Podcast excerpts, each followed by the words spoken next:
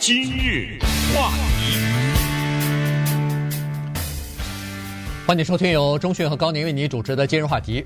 在这个冠状病毒疫情爆发期间呢，呃，其实在美国的华人承受着双重的压力啊，一个就是和其他的人一样，要预防疫情，要尽量不要被疫情所感染哈，然后。呃，当然感染了也不能传给别人，呃，在家待着啊。第二呢，就是说还要要防止或者是要注意。种族主义或者是种族歧视方面的攻击啊，不管是言语方面的，还是身体这个真正的行为方面的这个攻击。所以今天呢，我们就这个事情呢，来跟大家稍微的聊一下。因为《纽约时报》有一篇文章，我们觉得这个具有普遍的意义啊，对不管是洛杉矶、纽约，甚至全美国的华人，甚至包括亚裔吧，呃，因为在美国的眼里边，什么越南人啊、韩国人呐，呃，这这些大概都他们。分不清楚啊，都认为是华人，所以呢，实际上亚裔在整个的这个社会当中呢，现在也受到一些歧视。开玩笑的说，其实我们也分不清，有的时候。那是，对 不对？确实，确实。别说他们了啊，所以这个话题呢，起源于中国和美国之间的关于这个病情是从哪里起源问题之争。那么对于这个争论呢，我们注意到一个现象，这个现象就是在华人当中过去。如果在美国的媒体上面有一些声音，比如这些声音让华人感觉到了有歧视之嫌的时候呢，往往会有比较多数的华人站出来表示抵抗，甚至还有举着旗子上街的时候呢。对，哎，抗议啊！哎，可是这次有点意思，我不知道你注意到没有，我的资料有限啊，我收集的数据也有限。但是我注意到，在这个问题上的华人大分裂，嗯，呃，就是什么问题呢？有争议的东西我们不讲，我们讲没有争议的东西，就是中国外交部有一个官员说是美国军人带去的，没有争议吧？对对，川普总统说这个是中国病毒，因为它起源于中国，没争议吧？哎，到这儿，但是再往下说第三句话的时候，就开始有争议了，因为这时候。你不管说什么，都得罪另一半人，那这就是现在的情况。再具体的解释一下，就首次见到华人在这个问题上这么大型的撕破脸。这撕破脸就是有些人坚决的认为，我说的是华人哦，川普这样说是对的，你能相信吗？对吧？是华人呢，呃，也有些人认为这个事情是大错特错，不光是他。这个总统的地位讲这种话是错，而且对美国的华人的安全带来了一些威胁，这是这样的。那明白我说这话的人，如果常常活跃在这种社交平台上的人，比我可能更清楚。你想想，我这么有限的活动，我还看到的，呃，我还能够看到就是华人骂华人的这个情况啊，所以这这个是特别有意思的一个情况。但是对于这个问题，谁对谁错，或者是这个争议。到底是张三该不该说这句话？李四该不该反驳？到底这个病毒起源于何处？这个再花时间没有意义，你知道吗？对不对？现在谁知道啊这个病情？反正最早我们说的是什么中国人吃的莫名其妙的东西啊？那也是猜测。呃，对啊，猜测。呃，但是早先的时候是比较没有争议的。对，当这个出来的时候啊，说是吃了什么什么海鲜市场啊，什么的这个 wet market，对不对？就从那个什么华南那个市场、水鲜市场、呃、海鲜市场开始，我们必须得理智的和冷静的看，最早是这样说的呀，是对不对？这这，除非你有办法证明。那现在说是美国军人带到中国没问题，证明啊，对不对？如果证明，那这就是一个惊天大的一个是可以说是一个历史记载了，对不对？那这个美国军人又是哪来的？来呀！说啊，来证明啊，对不对？所以现在这些争论的事情我们讲不清，那所以就不讲了。但是我们就是说，现在华人面临的威胁是什么呢？《纽约时报》它这个文章的标题很有意思，它叫“口水、喊叫、攻击”，然后华裔美国人在美国感到了安全方面的威胁。那他下面采访的一些人也举了一些例子。我们也稍微看看他说些什么，同时在这个问题上，我们有哪些想法，跟大家来一起在这个平台上讨论一下，然后看看我们能不能在这个艰难的时候减少这些节外生枝的事情？嗯，三月九号的时候，这个有一个华人的姑娘啊，叫朱媛媛，她在旧金山，呃，这个她走路出去哈，显然是她家里头离那个健身房并不是很远。他也知道那个时候呃疫情已经开始比较严重了，所以呢，他认为说有可能这是在封城之前，就是说在居家令。呃，或者说这个健身房可能要关闭之前，大概最后一次健身了。于是他安步当车的就开始离开，然后就去到健身房去。结果呢，他在这个走路的过程当中，就发现有一个男子啊，突然发现有一个男子，白人的男子对他开始吼叫。他一开始还不知道吼什么呢，然后呃扭头一看，哎呦，这人是对他吼叫呢。然后这时候呢，有一辆公车过来，公车呃停了一下，走了以后呢，这男的冲着公车说：“应该压死他们啊！”这个是当时的情况。然后他就要准备穿过马路了，刚好这个时候呢，他想要快快速的穿过马路，和那个男子摆脱一些距离，但是呃这时候呃灯换了哈，所以变成红灯，他只好在人行道上等着。那么这对他吼叫的，呃辱骂中国啊什么的这些。这个人呢，男子呢就站到他了身边，他就感觉到这个男子的眼光一直瞪着他。结果在他还没防备的时候，因为他没有就是和那个男的对视嘛，没有和他怒目相视哈，然后他躲着他，就没有想到这时候一口口水就喷到了，吐到了他的脸上，他的身上。当然他呃灯变了以后，他急速的就到自己的这个健身房去了。那么这个时候呢，他就找了一个没有人的地方角落，一个人默默的在哭泣，呃，因为他受了极极大的这个屈辱，极大的这个委屈啊，所以呢，但是他也没有在路上和那个男的对骂或者对吵，于是这个事情他说出来就觉得，你听上去就觉得特别的，呃，特别的可怕哈，就是说他是说了，他说这个男的看上去是一个很正常的人，不是一个看上去有点像歇斯底里或者有神经病的人。看上去好像也不是特别愤怒的人，他说这个才让我感觉到更加可怕，因为这个可能他不是代表他一个人呐，因为是有很多人大概都私下里或者是内心深处都有这样的歧视，认为看的我这个面孔，他就开始对我有歧视了。嗯，呃，这个话是这么讲，如果是地震，如果是飓风等等这些呢，是。让我们比如说辛辛苦苦经营的一个房子、一个家园毁于一旦，每一个人在遭受到这种祸害袭击的时候，确实心里充满了愤怒。可是怎么办呢？我们赖谁啊？对不对？所以那时候呢，你没办法找到替罪羊。可是像这种，如果他能追到说这个病是哪儿来的时候，如果这个人因为这次的疫情失业了。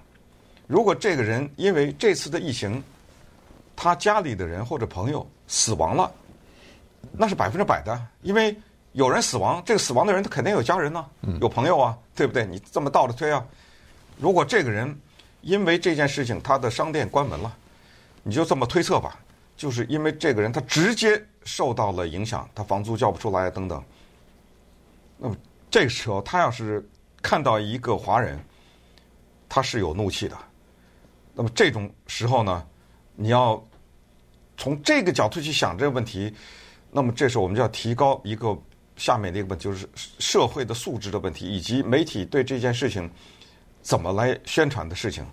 当然，政客在这方面也是要负一定责任的。九一一之后，我们在街上凡是看见那种包着头巾啊、什么留着胡子那种人，那首先绝对的是另眼相看，这肯定的。我们每一个人都难以避免的。现在我就问大家一个问题：你是一个弱小的女性，然后旁边有这么一个二十来岁、身上有着刺青的这么个男子吧，不说什么族裔，冲着你骂，然后吐口水。我问你，你打九一一吗？嗯，对不对？你告诉我你能怎么样？真的，你什么也做不了啊。对，跑吧。你说他犯法了吗？当然也犯，但这法律，你说警察会来九一一因为这个事儿来抓他吗？可能性也比较低。你要判断一下，比如说你身材高大，他瘦小，哎，这事儿就奇怪了。他骂了你，吐了口水，你打他一拳，你犯法了。你说是不是这回事儿？嗯，哎，所以你还没办法。在多数的情况下，当他骂你的时候，都是你打不过他的时候，呃，因为对方会做一个判断，对不对？呃，所以你想想，我们我是经历过一次，在 PCC 之前跟大家讲过啊，不重复了。就是我照张相被人骂了啊，说你们中国人都是小偷。一般的人没怎么经历过这种直接的歧视，但是我想让大家设身处地的想一下，就是你现在站在那儿，一个车开过去对你大骂一声。这是轻的啊，或者是对你吐了个口水，或者是叫做无声的抗议。什么叫无声的抗议？举例来说，你走到一个空间里，你走在那儿，他站起来走了，嗯，对不对？这是无声的抗议，叫有礼貌的抗议。还有《纽约时报》报道的一个，就是一个人从你身边走过去的时候，立刻拿手把嘴捂住，把鼻子捏住。他之前他不捏鼻子，他从你身边走过去了，拿手臂把嘴堵得严严的。这种叫无声的抗议，你怎么办？哎，这时候我只能是提醒大家，让我们感觉一下犹太人、黑人他们的苦难。在这种时候，你乘以十，乘以一百吧，对不对？大概能体，对，能体现呃，能够有一些体会吧。在九一一之后啊，呃，我们看到很多的报道，说是这个阿拉伯人哈，这个中东的阿拉伯人在美国。呃，在其他地方受到歧视，呃，人家都碰到他都骂，比如说恐怖分子啊什么等等等等啊。这个呃，飞机上一看有阿拉伯人包着头巾的人坐在自己的旁边，马上就感觉到有点不太安全了。还有要求那个怎么呢？要求空服员把他带走嘛？带走的，对，换座位的什么各种各样的都有啊。所以，呃，这个时候呢，我们只是看一则报道而已，因为好像觉觉得离我们挺远的，跟我们没什么关系。但是现在就碰到我们华人头上了。现在就碰到这个疫情来了以后，污名化的情况，就是帮让别人认为，恨不得所有的华人都是带病的人，都是这个传染疾病的人了。这个现在已经有很多呃比较偏执的，或者说呃思想比较狭隘的人，他他就是这样认为了，所以他才开他才对你有歧视啊，他才对你比如说在语言上的攻击。有的地方，有的情况之下，还有人身的攻击呢。对，都殴打嘛。对，殴打呀，这个呃推搡啊，然后起外号，各种各样的东西都有啊。所以这个情况，当川普又把它说成是中国病毒的时候，它绝对没有起到好的作用。也就是说，在这个本来就已经比较紧张的关系之下，本来就已经有点不自在的情况之下呢，更加深了这个情况啊。所以呢。这个才是引起争议的一个地方，啊，就是说，呃，川普是说我没错，我说的是，不是，他是说你先说的我，啊，对，你先说的我，所以我才这么说的。而且他说我说的没错的原因是这个事情一开始是从中国传出来的，所以你看，在美国的很多的人就认为说，既然是从中国传出来的，那么在这个美国的华人当中。就有这样的情况，呃，有可能你们就是带病的人。其实这个事情我们以前曾经讲过，东亚病夫在很多的美国人眼中，其实根深蒂固的，他还是这么认为。这个已经由来已久了，这个已经有百年、百多年的这个历史了，一直到现在。有的时候呢，他压在心底下没说，但是这次疫情出来以后呢，让很多人这个原来没说出来的一些东西呢，现在给犯上了。话题，欢迎继续收听由中讯和高宁为你主持的今日话题。这段时间跟大家讲的呢是《纽约时报》的一篇文章啊，就是说华裔呃亚裔吧。呃，在美国，在这段期间，尤其是这个呃冠状病毒蔓延期间呢，会受到一些不公平的批评，或者是呃种族歧视的一些言论的攻击啊等等啊。这个呃事情呢，不是一个偶然或者是个别的事件，因为呃各种各样的资料都显示说这种趋势呢有增加啊，而且非常的明显。你比如说，呃，加州州立大学洛杉矶分校，它有一个专门呃来呃了解。华人情况的一些呃机构啊媒体，然后他们就说，实际上在呃二月份到三月初这段时间，呃，凡就是报道歧视华人的这些的文章或者是案件呢，比原来多了差不多百分之五十。那么还有一个呃网站啊，这个网站呢有六种亚裔的语言，然后这个网站开通还没几天呢，就已经接到了一百五十个各种各样的呃报案啊，就是所谓的报案，就是在这个网站上刊登文章，说自己受到呃这方面的攻击啊、歧视啊等等，呃骚扰啊等等啊，所以。呃，这个情况看来是相当普遍的，也就是说，有很多的华裔都在接受采访的时候，大概有二三二三十个、二十来个吧。这个《纽约时报》在接受采访的时候呢，他们都表示说，他们对自己的呃这个安全都已经有点担心了哈。要么就是呃不敢一个人去坐地铁或者乘乘公车，要么就是他不敢一个人出门行走，呃，要么就是呃不敢让自己的孩子出去啊，等等。呃，就感觉到有一种莫名其妙的威胁在他们的身边。对，其中有一个人说的非常的直接，他说：“哎呀，但愿别再死人，就死的人越少越好，因为死的人越多，那我们越危险，那仇恨就越大，对，就仇恨越大。哎，最好别再死人了，别再死人了，就特别担心这个问题。这就让我想到二零零三年，可能是二零零三年吧，弗吉尼亚理工学院那时候一个韩国人赵成熙、嗯、开枪。”打死二十多个人，嗯，主要都是学生啊、老师什么之类的，然后最后自杀了。我记得当时我就讲过这个，再重复一次。当时韩国喜剧演员 Margaret Cho 赵牡丹，当时就马上就是说，他说我第一次听到报道说开枪的人是个亚裔的时候，我就祈祷，千万不是韩国人，千万不要韩国人，千万不是韩国人。他说这个，到时候哎呀，真的是韩国人。呃，他用的词叫做“无地自容”哈，因为我们族裔尽管它的构成很复杂，但是它有的时候就可以归类为华人。你知道这“华人”这两个字背后有多么复杂的头绪啊，对不对？但是他给你归类这个，所以到最后他一听真的是韩国人，他就简直就是觉得赶紧藏起来哈。这就我们中文说的“无地自容”，就是有的时候有些人的有些行为给整个族裔丢脸。当然，反过来，有些人的有些行为也给整个族裔争光，对不对？他都是一一样的，就是你既然能争光，就能丢脸。所以在现在的这种危机的情况之下，我觉得，首先从行为上来说，我们更加应该在这个国家做出一个典范的样子。比如举例来说，什么这种抢购啊，什么之类的，对不对？那更不要被人家指着说，你看这都是这个族裔的人，什么什么之类的。同时呢，我觉得华人从这些事件来说，坏的东西都能吸取些好的东西，就是我们再也不能沉默，也就是说不能待在一个角落里面。你说英文，默默承受哈，就是你说英文，英文你不学，对不对？你进不到他这个社会里，他的主要的社会活动你不参加，他的各个领域的事情你不知道，对不对？就是还是说总是觉得。我生活在这儿，但是这个国家的一切，你说吧，从经济、法律、体育、娱乐什么，你就说吧，这都跟我没关系。呃，然后在最后就是对这个社会的回馈是怎么样的啊？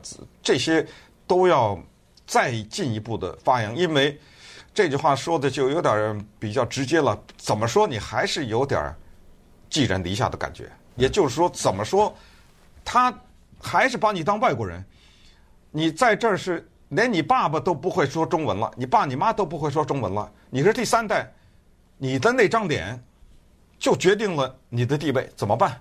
对不对？他就是还是歧视你，因为你走在那儿，他怎么知道你是第三代的？对不对？他怎么知道你是一个新移民的呀？对不对？以前跟大家在节目里讲过，Eric 刘是给克林顿克林顿写演讲稿的那个人，他写了一本书，叫做《不小心成为亚裔人》（The Accidental Asian），他一句中文都不会讲了。连他爸爸那个中文都不怎么，不都不太行了。这种人，就至至少他他爸中文很好，但是至少他爸的英文也非常好。他说，有一天他照镜子的时候，他他在俄亥俄长，他根本没有意识到自己是中国人，直到有一天遇到歧视的时候，他再一照镜子，哎呦，是我这张脸呐，嗯，躲不过呀，对不对？你这张脸突然之间在某些时候会成为你的负担，你知道吗？这个脸这个问题。顺顺便说一下，英国有个作家叫 Graham Greene，他写了一本五十年的写一本书叫《沉默的美国人》（Quiet American），他是讲一个英国记者在越南，那里面留下一句名言，他就是说，在战争的时候，在动乱的时候，在这种国家，我们欧洲的脸就是一张护照，可以去任何地方。你说这句话说的多残酷啊！在你自己的国家，你不行。我一个欧洲这张脸，你想到过去中国的战乱的时候，那个租界也好什么，对对，一张洋人的脸走在中国的大街上，那就是一张通行证啊！你不需要出示任何证件，你一个老百姓他搜你啊，就出示证件，就是这张脸，有的时候就是一张通行证，有的时候就会变成负担。那么我们坚决不能让这样，所以你被骂的时候，你也没办法打九一一也没用，可能你唯一做的就是回一句 “This is my country too”，只能这样啊。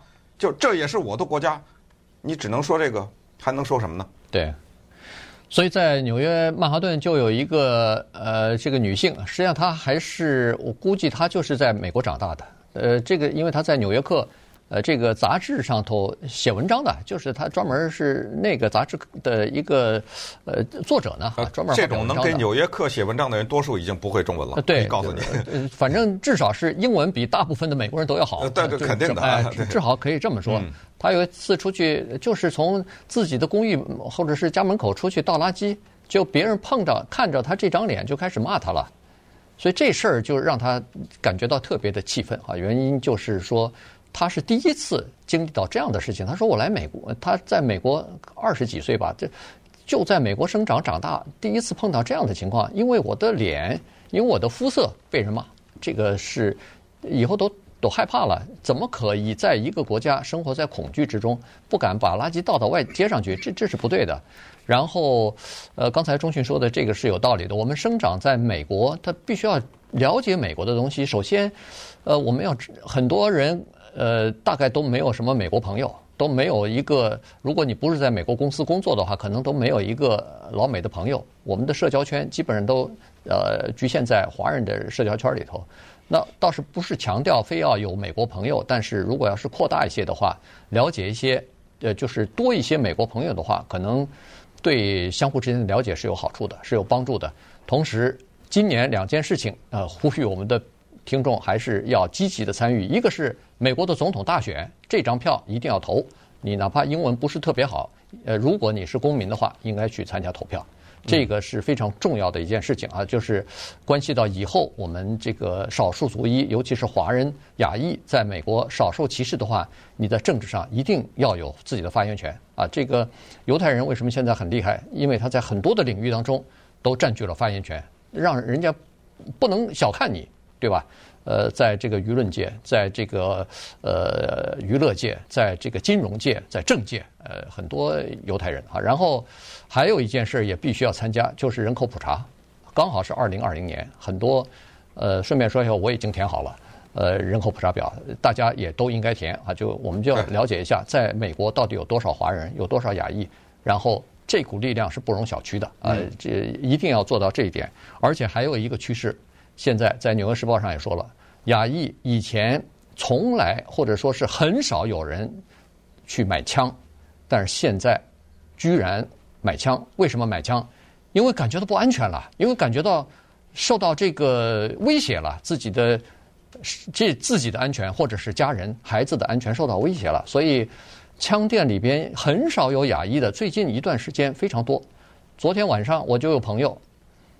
这个打电话来了，说要买枪，问我看是怎么个情况。他去枪店里头去，结果人家说是要什么网上买啊什么的，呃，要申请持枪证。我说你不需要申请持枪证，就是一个背景调查什么的。所以，呃，就说明现在这个亚裔感觉真的感觉到这个呃自己碰到了这种威胁或者是歧视之后呢，你才真正的深有体会。